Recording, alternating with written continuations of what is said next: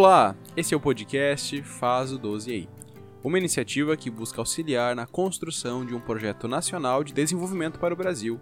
Eu sou Lucas Silva e acompanharei vocês nessas reflexões. Este é o segundo episódio da nova temporada de formação política do podcast, onde estamos falando de um tema que é cada vez mais essencial para o futuro do nosso planeta e dos trabalhistas no século XXI: o ecotrabalhismo. Na semana passada, o vice-presidente de honra do movimento ecotrabalhista, Nelton Friedrich, demonstrou que a atual crise que vivemos é multifacetada e que a visão de uma sociedade sustentável transpassa a preocupação com a Mãe Terra, chegando até o sentido da nossa vida como seres humanos.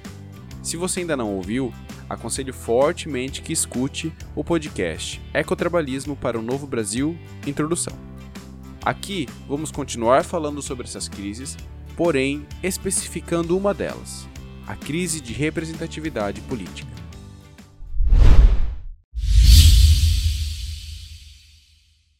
São muitas as populações que hoje não se sentem representadas no Congresso Nacional e na política como um todo. Esse decair da visão representativa sobre a democracia liberal, contudo, não é uma exclusividade brasileira.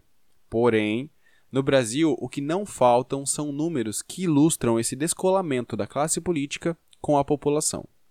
Um exemplo disso é a representação de gênero. As mulheres correspondem a 51,5% da população e são 52,35% do eleitorado.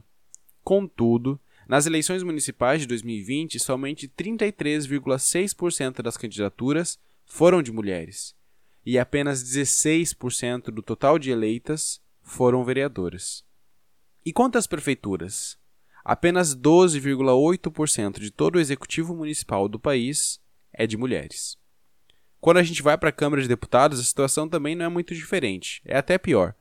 A representatividade feminina é de 15% e no Senado de apenas 14,8%.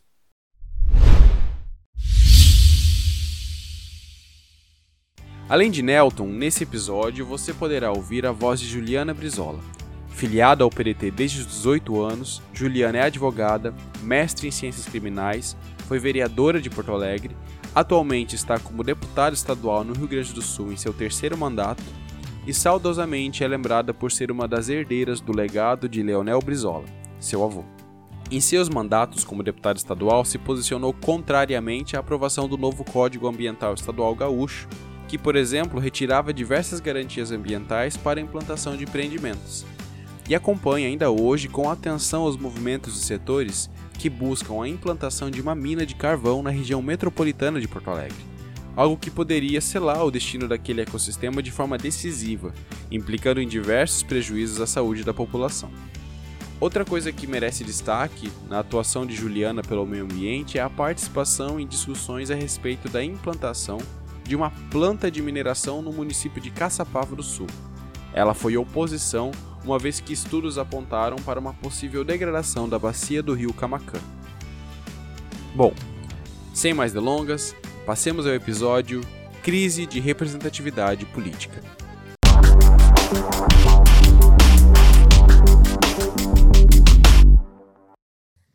Outra crise que eu coloquei é da representatividade. Nós cada vez mais estamos vendo duas, dois grandes divórcios: do Estado brasileiro com a sociedade e do representante é, em divórcio do representado. Então, você acaba de eleger um, um, um deputado, por exemplo, e na primeira, ou na segunda, ou na décima votação que ele vai fazer em Brasília, ele desconsidera uma boa parte dos que votaram nele. Então, existe, portanto, é, uma representação que não representa em grande parte, ou ela se desgasta porque não está atendendo aquilo que existe um estudioso que falou a representação política cansou, porque ela tem uma profunda dificuldade de realizar mudanças e, ao mesmo tempo, ela não consegue responder efetivamente direitos, garantias individuais, garantias coletivas e avanços sociais, avanços é, saudáveis e sustentáveis. Isso implica, pois, em compreender, por exemplo, que essa distância também está entre o Estado e a sociedade. O Estado brasileiro representa hoje, trabalha para a sociedade brasileira? Trabalha para alguns. porque em plena pandemia o lucro dos bancos foi, é, foi uma bofetada no rosto de cada brasileira, de cada brasileiro, por exemplo. Então, quem é que o Banco Central serve? Mas ele servindo a interesses localizados, ele não está atendendo à economia nacional, às finanças nacionais, como devia. Então, por outro lado, é, é um, é um relacionamento muito arcaico ainda. Nós, por exemplo, podíamos ser uma sociedade, e até porque podemos fazer e já temos equipamento para isso, de constantemente, constantemente fazer plebiscitos, constantemente fazer consultas populares.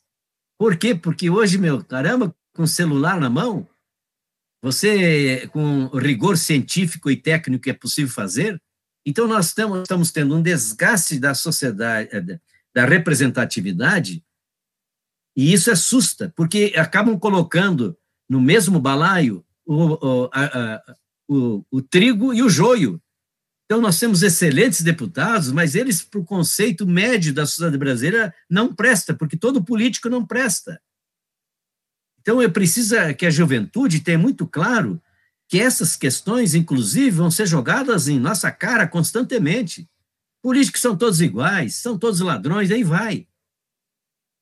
É impressionante como que houve essa é, permanente é, busca de, de desconsiderar é, a natureza da política e muitos políticos, evidentemente, eles contribuem decididamente.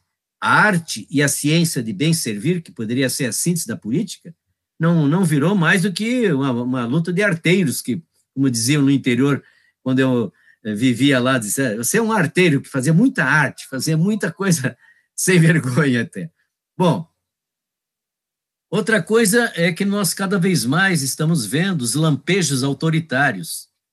Os lampejos autoritários, porque eles verticalizam a vontade, verticalizam a decisão, e está muito agravado agora.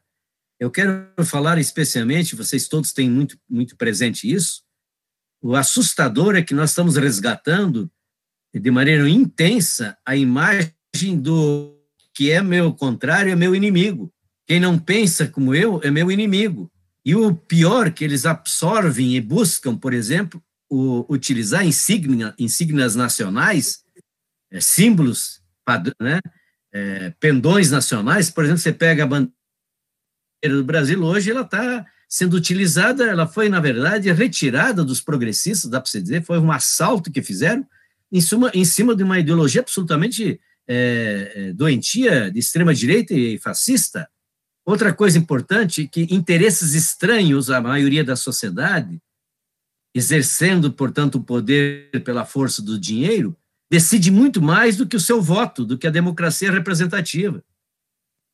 É evidente que nós estamos é, é, verificando. Quer dizer, cada vez mais eu poderia perguntar: quem tem poder de decisão hoje no Brasil? Somos nós que votamos? Ou o poder de decisão está nos estranhos, embora não são tão estranhos, que direta ou subrepticiamente eles habitam o poder e manipulam o poder?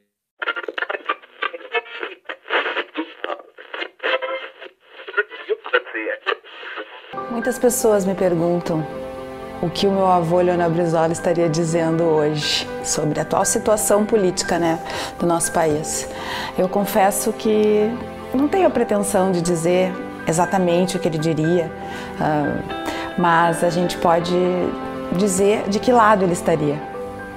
Ao lado do povo brasileiro, ao lado daqueles que mais precisam, das mulheres, dos negros, dos índios, sempre lutando por uma melhor qualidade de vida para a população.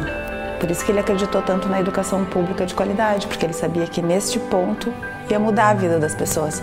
E é desse lado que eu estou e pretendo sempre estar.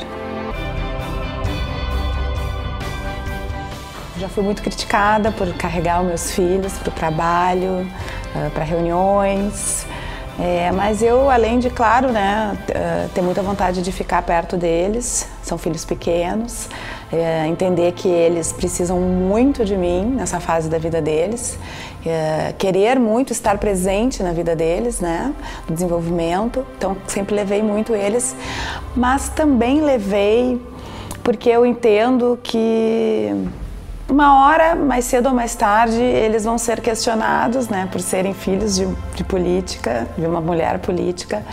E eu não quero ensinar para eles o que eles vão dizer, a resposta que eles vão dar. E eu entendi que a melhor forma deles uh, responderem isso, ou, enfim, enfrentarem isso, seria vendo,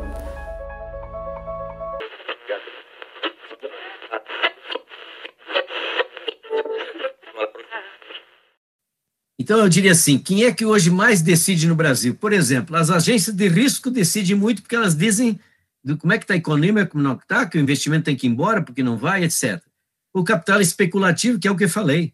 Por razões até da política desse governo, da desesperança, você vê também que está uma fuga de capitais no Brasil. Mas essa fuga também acontece, às vezes, conforme eles bem entendem. A Ford sai do Brasil depois de 100 anos aqui no Brasil, ela não quer nem saber, foi embora porque eles não têm bandeira, eles não têm pátria. A pátria é o lucro, a pátria é o domínio, é a neocolonização. Outro exemplo, os doadores de campanha continuam sendo, em Brasília, grandes é, é, produtores das opiniões preferenciais para decidir. Os lobistas de toda ordem. Então, aí eu concluo isso para ir para outra crise. Há muitos mandatários de representação popular que perderam e perdem a legitimidade pouco a pouco, porque eles perderam a capacidade de, inclusive, é, dialogar com a própria sociedade. Então, eles defendem os interesses sempre. Tem, por exemplo, o que é o centrão? Vamos analisar bem o centrão, que está decidindo as nossas vidas em muitas questões em Brasília.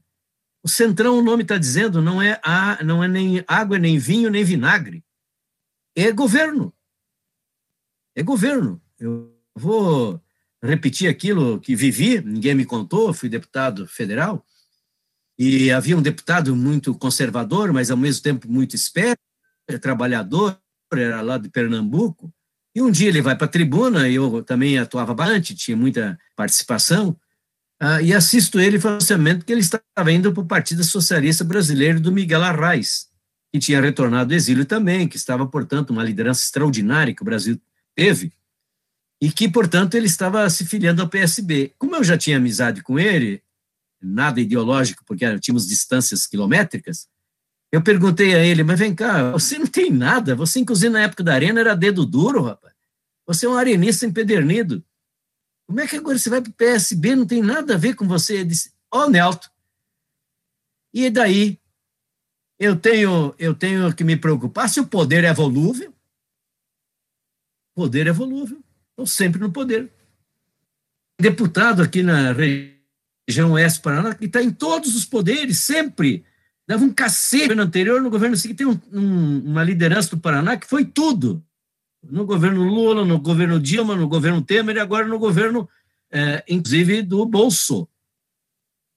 Então é isso que a gente poderia dizer, é, que nós estamos é, tendo uma certa fragilidade na representatividade, coloca a democracia também questionamento, mas por isso que a democracia direta, não só a representativa, a democracia direta tem que avançar, aprofundar, e até as novas democracias. A própria democracia em rede é um fenômeno novo.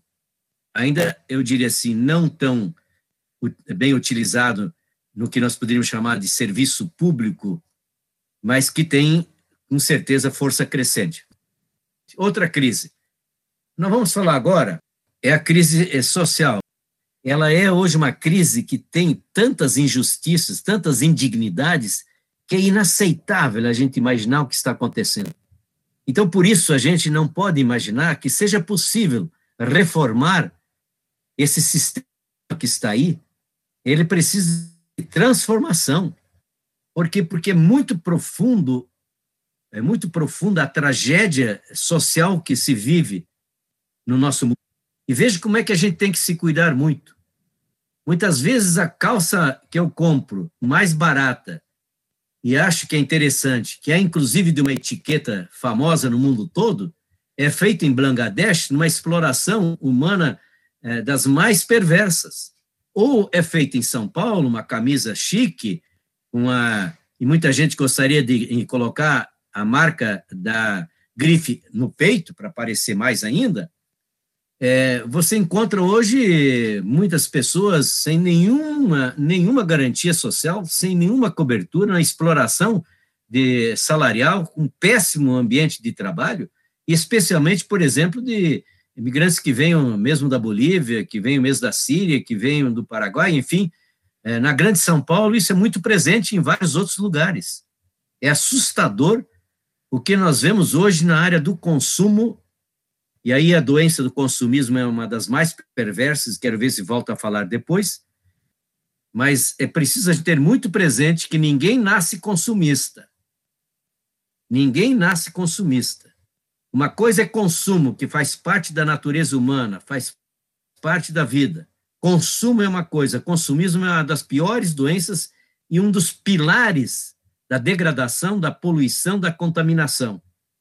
E talvez uma das obras mais criativas de inteligência, inclusive artificial, está nesse campo da moda, da propaganda e do mercado.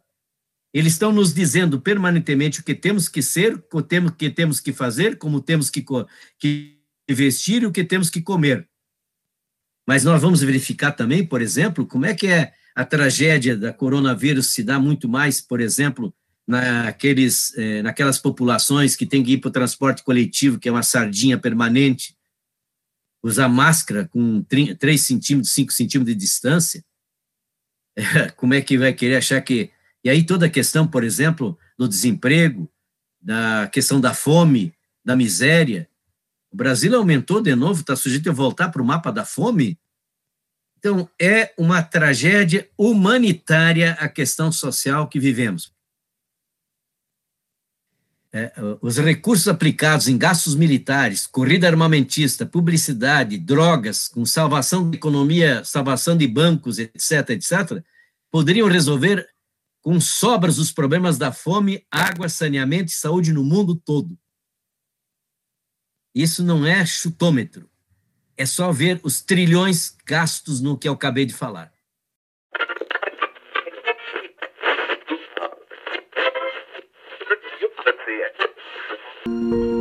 As pessoas acham que elas não fazem política. A gente faz política desde a hora que a gente acorda até a hora que a gente vai dormir. Tudo é política. É a política que leva à transformação. A política ela passa por tudo, ela permeia por tudo. O preço da passagem de ônibus, o preço do pão, o tipo de educação, a qualidade da saúde. Então, dizer assim, eu não gosto de política e eu não quero saber de política, não é algo bom para a tua vida. Essa é a grande verdade. Eu sempre soube a dificuldade que era, que era um voto. É algo muito nobre, a gente tem que honrar sempre cada voto, porque é uma confiança muito grande que a pessoa deposita em ti. E, e eu sou uma pessoa muito leal, né?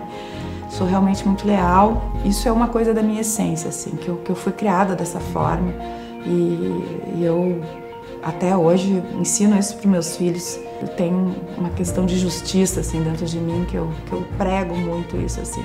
E mudar a vida das pessoas não é qualquer coisa. Existe um sistema posto entre ricos, pobres, e tu querer mudar, né, transformar a vida de uma pessoa, querer que ela tenha escola, que ela tenha um trabalho digno. O sistema trabalha contra isso. Essa é a grande verdade. Então, lutar contra o sistema não é uma tarefa fácil.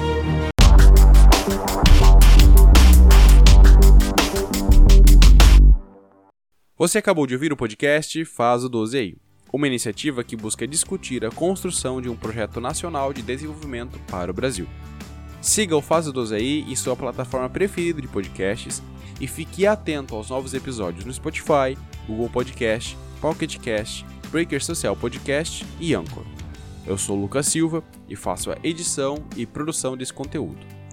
Antes de encerrarmos, eu quero lembrar que a primeira temporada teve como tema a história do Brasil e nosso trabalhismo. E tu podes ouvir esse conteúdo que começou no episódio 3 e terminou no 16 chamado Manifesto por um Projeto Nacional. Caso você tenha alguma dúvida ou sugestão, entre em contato comigo pelas redes sociais. O Instagram e Twitter, arroba Silva, no Facebook, Lucas Silva, e no TikTok, Lucas Felipe 1. Lembre-se, para a construção de um novo projeto nacional de desenvolvimento precisamos de todo o Brasil. Então compartilhe esse podcast com seus colegas do dia a dia, humanos preocupados com a mãe natureza, militantes pela valorização do trabalho e da dignidade humana, e entusiastas de um projeto nacional. Esse foi o episódio Crise de Representatividade Política. Fiquem bem e até a próxima semana.